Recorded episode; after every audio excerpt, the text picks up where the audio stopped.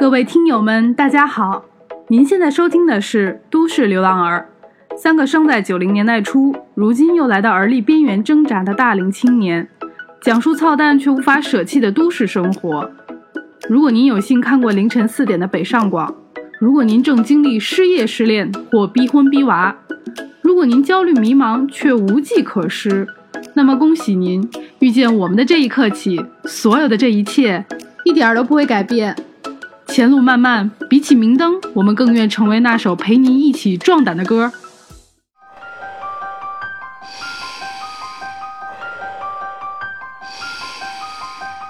大家好，这是新的一期《都市流浪儿》，嗯，我是雪梨。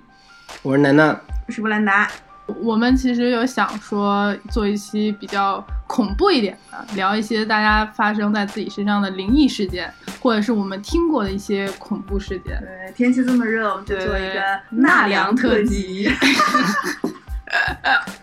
但当然，我本身比较害怕了，因为我很少看什么恐怖电影啊，然后我本身自己经历的恐怖事件也比较少。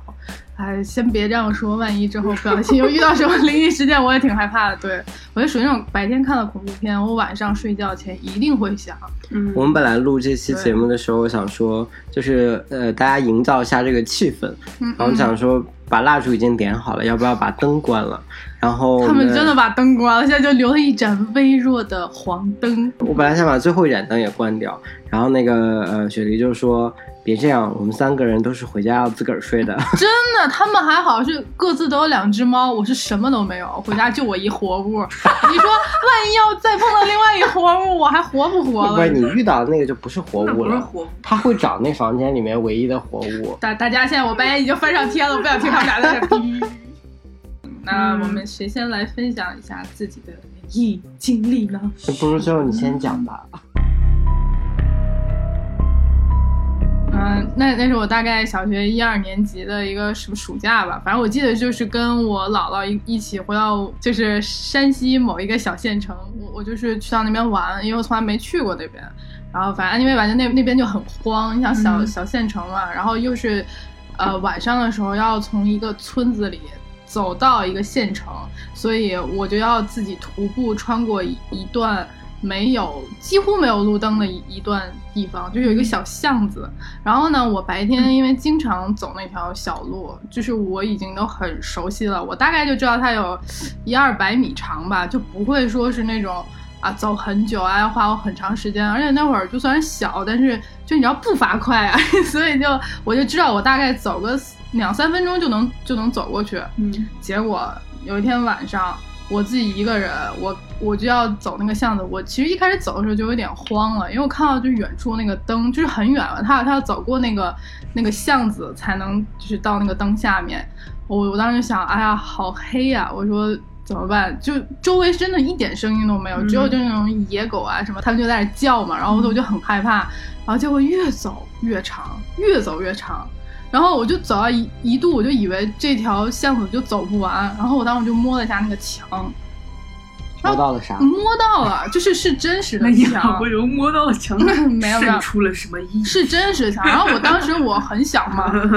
我就不知道那那个算不算是鬼打墙，因为我就一直在走，一直在走，但是他就一直走走不过去，最后的最后是我就是类似于百米冲刺这样，嗯嗯，疯的一样才跑到那个灯下面，然后跑到灯下，然后我就感觉我自己整个人就是那个魂儿都被抽走了一样，然后就开始额头上冒冷汗，就那种就特别特别怕，然后回头就看，就是哦，原来那个那条路还是那么短，就是我能都都能看到我一开始就起始的那个地方，嗯但是我刚才就是走到那个巷子中间的时候，我就觉得那个灯。就是总是好像离我很近但是又离我很远的那种感觉，嗯就形容不清那种感觉。后面也是 心悸了很久。那不如楠楠讲讲你的，看看你的是什么？就之前可能比较多的，就是因为一个人住嘛，嗯一个人住的时候可能就会有有过那么几次吧，两三次好像，就是半夜，其实突然间自己就是你就虎躯一震，鲤鱼打挺，就是你会某一个瞬间你就感觉咚，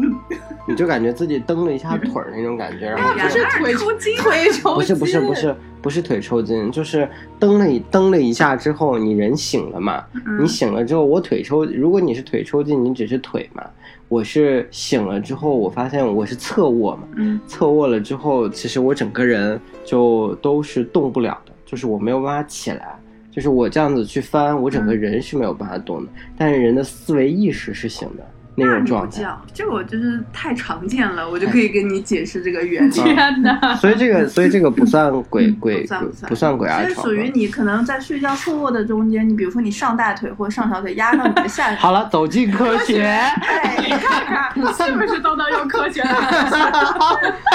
是真的，因为我觉得这个太常见了，然后导致你心里面就是哭，你可能当时也在伴随某一种梦境，虽然你说你自己不做梦嘛，对吧？然后，啊，然后那时候抽起来以后，你的 出去。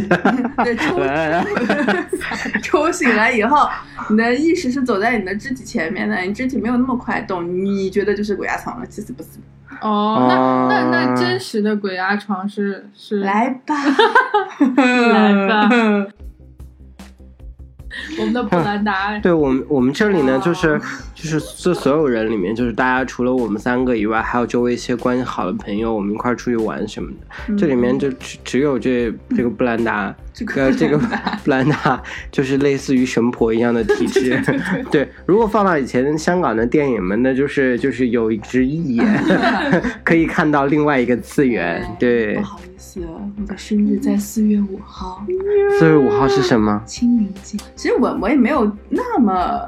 遇到那么多事儿，因为如果你真的还不多。哎别这样，他有点谦虚了。就是我相比真的有有听说过周围人或者周围人的朋友有真的是那种阴阳眼啊什么的。嗯，那我觉得这生不如死，估计那生活过的。那我可能就是你先讲一个小的吧，然后再讲讲一个小大的吧。对对对，讲个讲个小时候遇到的小的事儿吧，就是那个是我大概初中吧，初二，然后有一天我我还在上海在过春节呢，然后结果就突然听到说我有个呃，我们喊娘娘，就是就是类似姨妈这样的，嗯嗯嗯，就是突然生病，然后要去世了。办理完什么葬礼啊这些以后，我就那我就回家了嘛，跟我妈睡一张床，呃，一人一头，脚对脚的那种。嗯然后半夜的时候，我就老听到就说一个女生，就特别像我娘的声音在喊我名字，嗯然后一声一声一声一声不停，哎呀，模模糊糊我就醒了。醒了以后我也没有醒透，你知道吗？就是那种啊，我眼睛也睁不开这种。我就踹了一下我妈，我的我给她踹，然后让我心里害怕了，因为我嗯醒了就模模糊糊的意识的情况下，那个声音还在，还嗯没停。嗯对，哎呦，我这时候就心里一惊，我特别害怕，我就我扯扯我妈，我说妈，然后我妈就是迷迷糊糊醒了，然后我说怎么啦？然后我说你干嘛叫我？然后我妈那个是下意识的反应，肯定就是说我没叫你，就是没叫你嘛，对吧？嗯嗯我妈就说。什么叫你没有叫你有睡觉呢？哎呦，我这个时候好了，嗯完全 慌了，我不行，我说妈，你一定要跟我说是你叫我的，然后然后我就我就把我妈气气完全醒了，我说妈，是不是你叫我的？然后我妈觉得可能事情也不太对了，嗯然后她就说啊，行行行，是我叫你的，然后就就就睡了，睡了以后，哎，我还能是真能睡得着。说睡就睡。太太害怕了，可以有可能。但那个时候我就看了一眼钟，就嗯三点钟吧，三点我可以讲一个，等会儿我讲一个哇，这已经够恐怖了，他还在我讲一个我外婆的故事，好就她对对于三点钟为什么这个点是特别特别邪乎的一个点。嗯，反正就我看了一下钟，三点钟。第二天早上我就问我妈，我妈那个昨天晚上你没有叫我吧？然后什么什么，我妈那个时候就跟我说实话了，我妈就真没叫你。我妈说我真睡了，没有叫你。然后我就、嗯、事情还不太对，但是还好我没有回那个声音，嗯，就是如果有这个说法，如果你在晚上或者是你不熟悉的地方，夜里梦境里嗯有人喊你的名字，你回了，那不好意思，这件事情就严重了，为什么？就确认过眼神，你是 你是生死簿上的人，就一定要会被带走了。就是会把你叫走嘛，鬼嗯鬼勾魂嘛，对就会把对对，基本你勾走的。上会嗯，那老话是有这个说法嘛，所以，嗯、信不信再说吧，反正我还好，我就很庆幸我当时没有回那个那一声。行吧，这是第一个小故事。那怎么地？第一个精彩嘛，大家觉得呢？我准备全程闭麦，吓成狗了，真的是。这个听起来还好，因为可能本身呃，我是自己也看恐怖片的那种类型，所以对他这个故事来说，就是比较有点像感兴趣的那种感觉。就顺着我就前面故事说吧，我说为什么三点钟是个斜点儿？嗯，就先不讲我的故事，我的故事后面有个大故事，大招。这期节目最后最后最后百分之八十是我们的布兰达 分享自己的故事。我我怕是要跪着走出这里了。我来讲一下那个三点钟的事儿吧，就是为什么，嗯，因为我我我说了，这是我外婆小时候碰到的事儿。她小时候就是因为家里面人就是生的多嘛，那个年代，然后都有好几好好几个那种弟弟妹妹啊这种。我外婆是家里面最大的，嗯，然后当时她有一个有个弟弟，然后那弟弟小时候从小就是体弱多病的。怎么怎么就是治了以后好一会儿又又又生病这种。突然有一天晚上，我我外婆在在在她外婆家里面睡觉的时候，然后就开始做梦，不行，怎么地就梦到了大雪天里面，但是那个是就是夏天，并没有大雪天，她就坐到大雪天里面，大雪天里面，她那个病生病的弟弟就没了，嗯，啊、然后哇，在梦里面就特别的真实，真实，然后嗯哭啊，然后怎么怎么的，嗯就会把自己硬生生给哭醒了。嗯嗯哭醒的时候一看钟三点，嗯。然后这个时候就他就觉得有一种心里特别不安稳的感觉，嗯因嗯为两家也住的不是特别远嘛，嗯开始跑，就是在里面就是穿起衣服就开始往往自家回去跑，嗯还没跑到门口呢，就听到哭声。就是他弟弟，他弟弟，嗯哇！此时此刻，就那一个瞬间，我身上的鸡皮疙瘩全部都起来了。天哪！我现在头皮发麻。来来来，用科学的道理来解释一下。对我来说，我听过这个故事，然后就觉得挺邪乎的。老话里面就是说，如果你在呃晚上梦见下大雪、鹅毛大雪，然后或者什么在下大雪的时候掉牙齿之类的，嗯，一般是家里面就是老人啊或者怎么样，就是有人要要过世是吗？对对对对对对，哦基本上是有这样的预兆。，OK。嗯所以为了缓冲一下，可能我们就在这里，然后他们要讲几个更更恐怖的，可能就分享几部电影吧。我先说几个好了，就是嗯就我觉得给我留下印象最深刻，就是最最最最深刻的一部电影，嗯、是我当时看的一个美国的恐怖片，叫《鬼镜》，嗯。它后面其实翻拍过好几个版本，嗯。我具体也不太记得我看的是哪个版，但是就是它里面就是挑几个小的细节，就是他们买的那栋房子，那个房子里面在地下室里面有一个就是就是呃很大的一面镜子，嗯里面其实在那个镜子里面印封了那个鬼，所以当时就是那一家人住到那个呃房子了之后。只要他照着镜子，好比说你拿着牙刷，你嗯拿着牙刷在刷牙，在刷牙的时候，镜子里面的你，然后就突然间拿刀开始剌自己的嘴，然后在对应的画面里，你就你的嘴就慢慢的这样子拉开，嗯。然后连续有几个人就是都是在镜子照镜子的时候，这样子就是各种各样的惨死了之后，嗯。反正那个电影我当时看完了之后，就大概可能有呃一个多星期，我是任何任何的反光面都没有再看过，就是洗，你知道在家在家，因为当时是在加拿大看的嘛，然后就洗完澡了之后，那个浴室反正也没有在特别大。那个镜子你基本上躲不过，就是我整个人是这样的，就是就是我现在给你讲话这种拧的这样的那个这种姿势从那里走出去，然后像学校什么的有那种大面积的玻璃啊，UCC 你记得吧？那个玻璃我都不看的，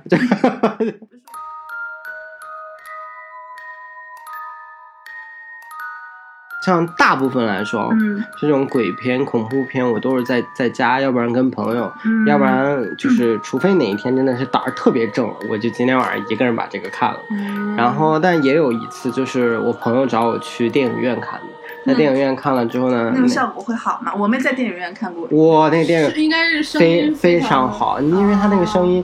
它因为你可以做到那个环绕声嘛，你那个就是走那个门咯吱是这样子过来，从你的脑后绕一圈也是蛮吓人的那种感觉。主要是因为我一开始没有看过这个戏，这个电影叫呃呃美国的电影叫《潜伏》，我们去座里面看，其实其实我自己也蛮害怕的。但是你知道，就是一旦看起来的时候，旁边有一个人比你还害怕的时候，你就觉得这个东西逼就没有那么害怕了。我朋友一个男的，就是进去了之后，把我把我胳膊整个都要拧拧掉了那种状态，你知道，就十五分钟的时候，走吧，咱走吧，不看了。这这位朋友的姓名是这位朋友叫吉姆。远程 Q 一下他就好了。嗯，嗯，日韩其实比较一类，吓人。对，就，是日韩、泰国，对对泰国泰国应该是另外一个独立的派系。泰国这个，嗯，太太太独立了，我觉得不能放在恐怖片这个领域。它本身它拍的假的，你都要真的。对对对，因为整个啊，我就觉得像《猛鬼十字街头》啊，如果看过的朋友啊，或者像我，我觉得最吓人的那一部叫做呃，别看我的眼。嗯，对，讲的什么？他讲的意思就是很简简略的说一下，就是一个呃呃拍电影，他其实是拍电影的过程，然后中间那个女演员呃演那个演一个女鬼还是什么的，反正拍的是恐怖片儿，嗯然后结果这个女演员不小心被真的吊死了，嗯，对，就是剧组出意外，她真的被吊死了。啊，然后，因为这女演员可能之前脾气什么的也比较大牌啊之类的，很多人也不喜欢她什么的。好像有人做了手脚，结果真的嗯，我有点忘了那个中间是不嗯是把她做手脚死了，反正他这个女演员就死了。然后后来这个片儿，他们拍的这部片儿上映了，嗯上映了以后就是。呃，大家就当它是个恐怖片儿放在电影院里面看嘛，所以嗯他们问你电影院看鬼片是什么样的感受，嗯就放电影院看。然后看的时候，大家就觉得这是个纪实片儿，然后又是加了一点恐怖元素。看完了以后，最后每次嗯他上字幕的时候，那个女演员就会，她其实是当时他活着的时候演的一个桥段，嗯就会对镜头说：“别看我的眼睛。”这种，然后但特别吓人哎。我好像看过，你看过对不对？嗯我觉得那部真的是对对对，我好像有点印象。对，然后后来导致就是只要看了这部电影的人，包括嗯特别是中间串场的这个故事线发展的是那个电影播放室的一个男生，嗯，对，然后这个男生就一直碰到非常离奇的事情，比如说在他那个搬什么东西的时候，那个跟就是跟呃那个灯就是跟着他后面一个一个嗯闪掉的，嗯黑掉的那种感觉。嗯，所以就特别吓人。然后 他真的是电影，你看完了吗？我们啊，嗯就是看这部电影的人看完了，上完字幕了，嗯，他又出现了那个画面。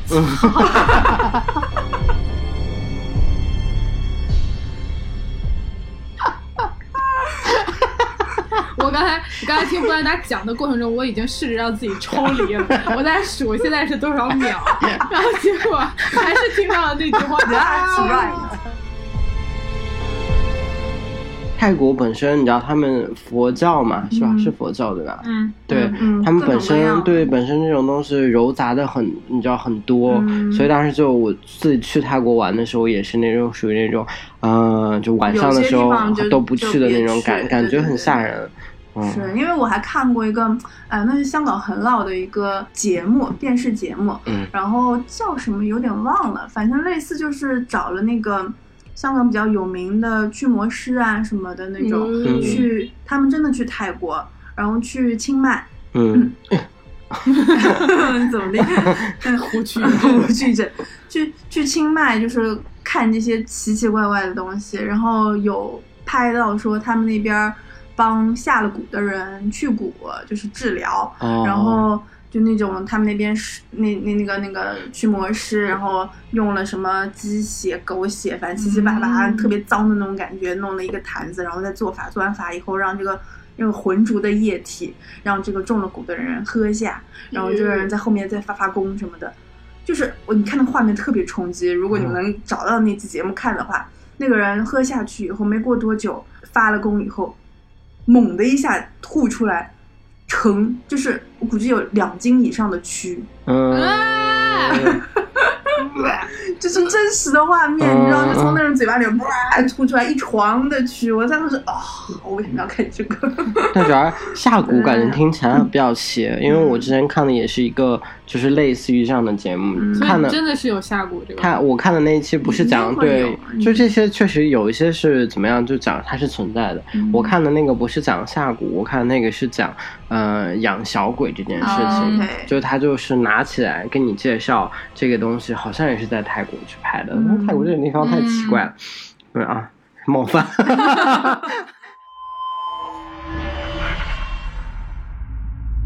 所以养小鬼，它其实是有一些是人呃呃婴儿的胎盘，就小孩的胎盘，嗯，然后有一些是那种动物的胎盘，它分不同的，就不同的胎盘佛牌之类的，就是你看你用什么东西取过来，然后做成这个东西。对对应的，你知道它有一个就是这么大这么大的那种感觉的一个东西，他说里面包着你养的这个小鬼可以给你带来什么。一般呢，就是说真的，就是会去养小鬼的人，可能养一两只就是差不多。嗯就养小鬼，养小但你一鬼定会付出代价。对对对，就你需要嗯供养，你要拿你的一些东西牺牲掉嗯去供养它。但是我们之前好像听说过，就是周围有一个什么人，不是我们的，就是朋友讲的故事，是他的朋友，我不记得具体是谁了，嗯说他在他们就是在那个人家那个女生家里面，发现那个女生养了七只小鬼。Oh 你这样听，我当时听到的时候，我就头皮发麻。我的妈，七只小鬼要怎么样？他说那个女生本身就是那种精神状态，就是就是不稳定的那种感觉。我说养七只，养几只，你的精神状态能好吗？那他拿什么去养呢？就分你有的不同的是呃，买小玩具啊，对对吃的对小喝的啊，玩具？真真的真的要的你有的有小的东西，什么是小玩具？孩子玩玩的玩具，啊 什么小玩具，吃的那些都要有，还有一些有的是你要拿，你就是隔一阵你要给他自己你的血，就是在他身上抹的那种状态。有有有，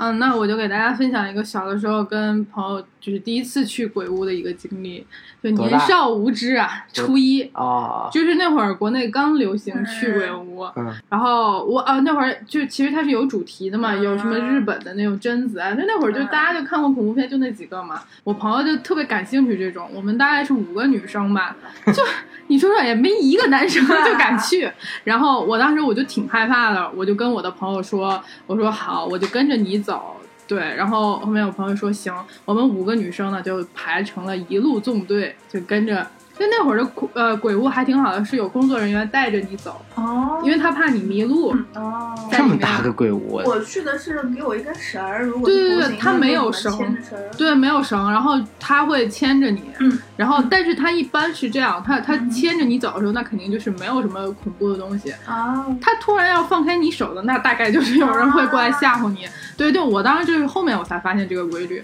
因为他就是很早年间的那种嘛，就设备也比较简陋呀，嗯然后就可能化妆也也还好，对，没有那么恐怖。但是我当时也真的真的很害怕。然后刚过了第一扇门，我们就被一个鬼给冲散了。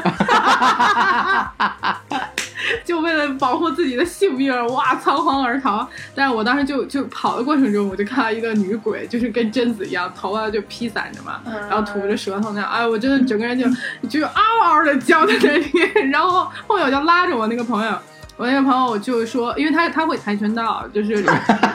你们打鬼吗？对，我给你铺垫这个是为什么？等一下给你讲一个特别搞笑的事情。然后我就跟着他跑，然后后面后面呢，就是他也被冲散了，抓了人家那个男男生，不是一对情侣嘛，我就抓那个男生的衣服，我说我说我说叔叔不好意思，对我当时真太害怕，我说叔叔你让我抓你行吗？然后那个男的就就看着我很害怕，因为他前面呼我是他女朋友，然后后面还要被我抓着，他说啊好好好没关系没关系你抓吧，然后我就抓他衣服，然后后面我都快把他肉都 K 烂了。然后后面我因为我真的太恐怖了，我我就跟着我那个朋友，我们两个就一路就就是那种小跑着推着那个男生，然后往前走。就是那个男生可能觉得他被抠，就是抠的有点疼了，他就走到我们的后面去说说这样你们两个在前面走，我我们在后面护着你。嗯我以为后面护好了，那前面就没事。嗯妈的，前面有女鬼扑上来了，然后我就更害怕，我就去抓那个导游，啊就是拉着我们走的嘛，那工作人员。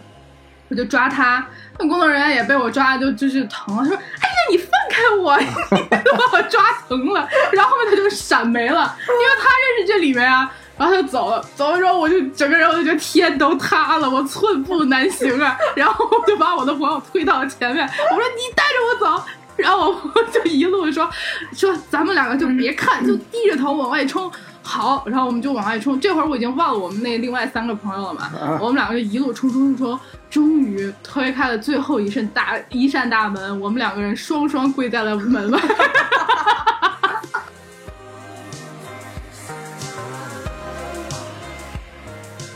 就是腿软了，然后后面我们我们两个出来了，我们就觉得说，那他们仨肯定也快了。结果后面才知道，今天今天就是从我们这一队进去之后的所有都被 cancel 了。然后后面一问为什么，是我们三那三个朋友 在里面打了人家鬼，就因为三个人其中一个女生实在觉得太害怕了，然后就哭了，哭了之后呢。就另外一个朋友，我不刚刚说那个会跆拳道的那个女生吗？那个女生就冲下来之后就跟他们那那那个人一起了，对。然后他就看到那个女生哭了，然后那个来了一条飞踹，然后那个鬼是个男的就急了，把假发一扔，说：“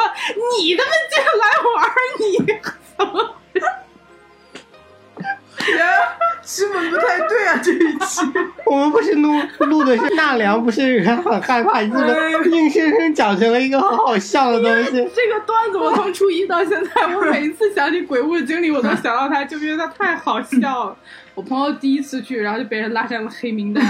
废话嘛，你人家去鬼屋就是明令禁止不能打。那会儿刚开业，没有这些什么规矩。因为我有的时候被吓着了，应激反应也是会过去把那个吓的那个就打回去。但是在鬼屋的时候还都是很克制，因为鬼屋的时候我通常之后前面或者后面我瞪一个人。就是或者我会发现找一个那个比我还害怕的人，因为他害怕嘛，他在我旁边，那个鬼会吓他。对，我要护着他的话，就可以分散我的注意力一点，我就没那么害怕，而鬼会集中吓那个最害怕的那个人。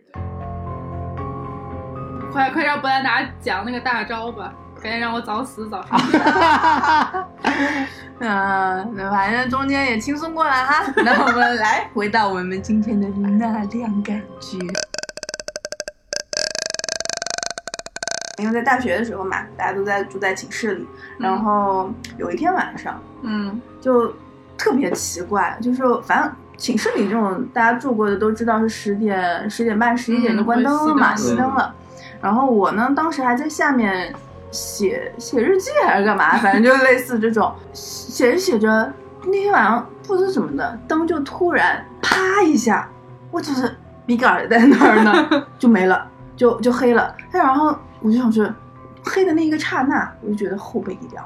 嗯嗯，我觉得不太对，我觉得嗯，今天晚上我我的感觉不太好。嗯，然后我就说，我赶快不，我就停吧，我停了，然后我就冲去，因为那个卫生间的那个灯是不会关的。对，我就冲到卫生间，上了个卫生间，我就 秒速上床，我真的是，对我就赶快钻到被窝里去了。然后当天情况是这样的，就我那个四人间嘛，我这边都。住满的两个人，我还有我那个顶头顶角的那个同学，然后过了那个下面走廊那边靠墙的一个两个嘛，对吧？你你是睡靠门还是靠窗？然后靠门的等于说，呃，那个两个同学中间有一个，就等于跟我跨过一个那个过道的那个并排的寝室的那个床位的那个同学不在，当天晚上对面的那个，对我对面的那个出去浪了，对那个女生，然后 后来才知道她其实是我们。几个里面八字最重的一个，然后他平时会放一些那种银饰什么的，就是家里面是，呃，岭岭南就海南那边的，就是他比较信懂这个，然后会在柜子里面挂一些他那种穿戴的首饰啊什么的银饰，哦，银饰是吧？对，好巧不巧那天穿金戴银出去玩了，没有人震了是吗？对，没没东西了，你知道吗？柜子里面那些东西给他带出去了，然后。结果我我就睡吧，我就也睡不着。你说刚前面还兴奋着呢，我就在那边。然后我他那个空就是空的床位旁边，那个女生，呃，我斜对角的那个，然后她就在跟她男朋友打电话。嗯她有个特别大的熊，然后她那个她就跟她的熊并排坐着。我以为他躺着。然后他就就盘腿，就是这样蜷着腿跟他的熊一起坐着。嗯然后我就觉得，哎呦喂，这个熊怎么那么大？因为我也看不清，只有月光能扫进来。我说，但我我是知道他跟他他的身体的那个跟他那个熊的比例的嘛。嗯，但我不知道为什么那天我看他人，就像他的人外面圈了一个什么样东西一样的，嗯我觉得他他那个比例跟他熊一样大了。哦，对，我就觉得很奇怪，我又没有管，我就开始玩手机、扣手机。那个时候还发短信了什么的嗯嗯啊，我就在在发短信。然后我就如果脸对着外面，就是不对着墙，对着外面睡的话，发短信我觉得就是顺畅无阻，就是一直在在在发嘛。呃，然后后来我就。一直保持一个姿势太累了，我就扭了一个身子，到了到了墙里面，对，怎么地我就收不到短信了。嗯我想说，我这不不是发了也跟我说一声啊，睡觉了怎么的也跟我说一声呀。然后过了二十分钟，我又换了个姿势。就当我那个手机拿到我正上方的时候，啪啪啪，六条短信进来了，嗯嗯，嗯，就感觉我上面是有个屏障，你知道吗？哦就 WiFi 阻隔器，过了那一下就那个马劲儿对，过了一下，马上的那个没来的短信都来了。嗯，然后就是那个发，对方就在问我说：“哎，怎么回事啊？就是睡了也不说话，什么什么什么的。”嗯。哎呀，我说我还我我我当时还就是跟我朋友说，我说不对，我觉得我这个上面有有屏障，我给你发的东西 我嗯发不过去对对我也收不到你给我发的东西。行，那个时候都已经十二点了，我也差不多困了，有点想睡，就迷迷糊糊也睡不着，我就觉得不太对的时候，我就又又睁眼看了一下，我就觉得那个空床，我对对面儿那个空嗯床的那个爬梯那边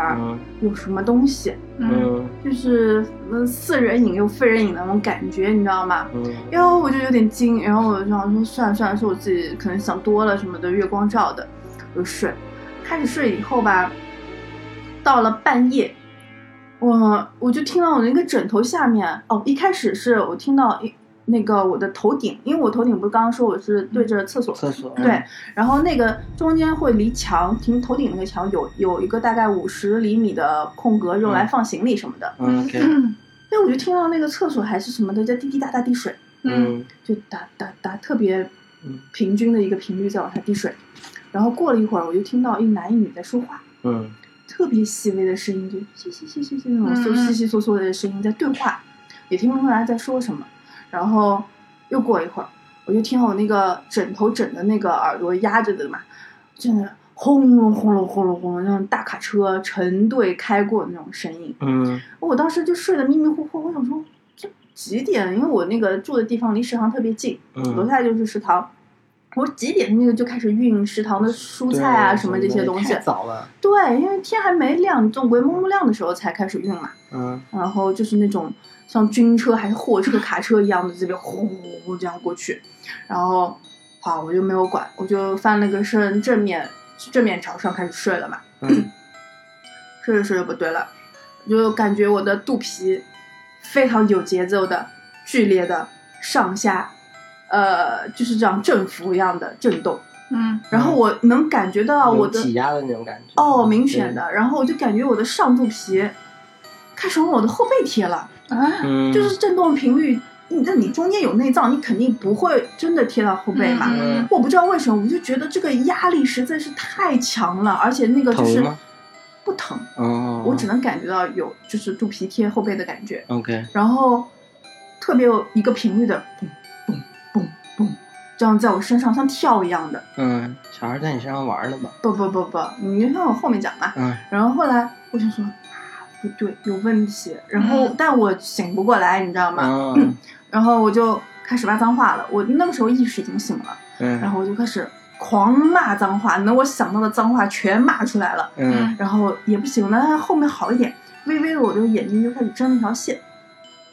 我就迷迷糊糊睁了睁了半，对对对对对，就四分之一的眼睛的时候，我看到我上方，嗯，我不没有人形啊，不要怕，嗯就是是一团磁场类的东西。嗯，就如果你们真的是信这个东西的话，应该觉得我讲的东西是真的。嗯为什么？因为我我小时候如果大家玩过那个，就是